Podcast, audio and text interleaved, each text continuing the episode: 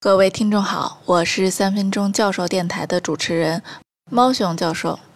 从 HR 的角度来说，通常期待的候选人需要有专业能力、常识、团队精神。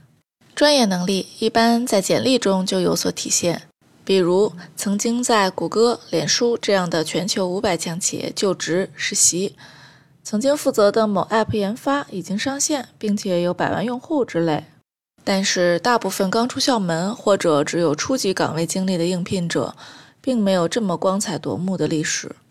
面试则是弥补简历不足、体现自身专业能力和综合能力的好机会。基本原则是认真聆听、正面回答，体现优势。认真聆听是个说起来简单，但是很容易忘记的原则。通常一开始由于紧张和陌生感，大家都会紧绷身体，仔细听 HR 提问。到了后半场，尤其是遇到了随和的面试官，就容易放松警惕，甚至翘起二郎腿，夸夸其谈。其实面试如战场，从头到尾，请保持严肃心态，尊重对方，珍惜每一个来之不易的面试机会。正面回答。是说遇到自己的弱点或者是困难的话题，不要回避。比如 HR 问：一三年一月到六月你在做什么？事实上那时候你一直都没有找到工作，为了付房租，只能白天当秘书，晚上当家教。而秘书这个职业跟研发工程师实在不相关，没法写入简历。此时如何回答才能击中 HR 冷酷的小心灵呢？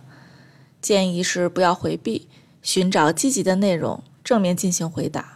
比如可以说，那一时间段，我在某某科技公司作为 CTO 的科研助理，撰写行业调研白皮书，起草产品英文说明手册，与海外分部负责人共同制定企业发展计划。可以简单理解为，专业不足的地方，常识与社交补齐。体现优势就是要借势而为，针对 HR 发出的问题，寻找既能回答疑问，又能不落痕迹的体现自己比其他竞争者优势的答案。例如被问到，在你的简历中提到曾经获得挑战杯一等奖，能详细介绍下吗？这时候一定要抓住机会，用简单清晰的语言体现自己三百六十度无死角，开发、策划、管理样样来得。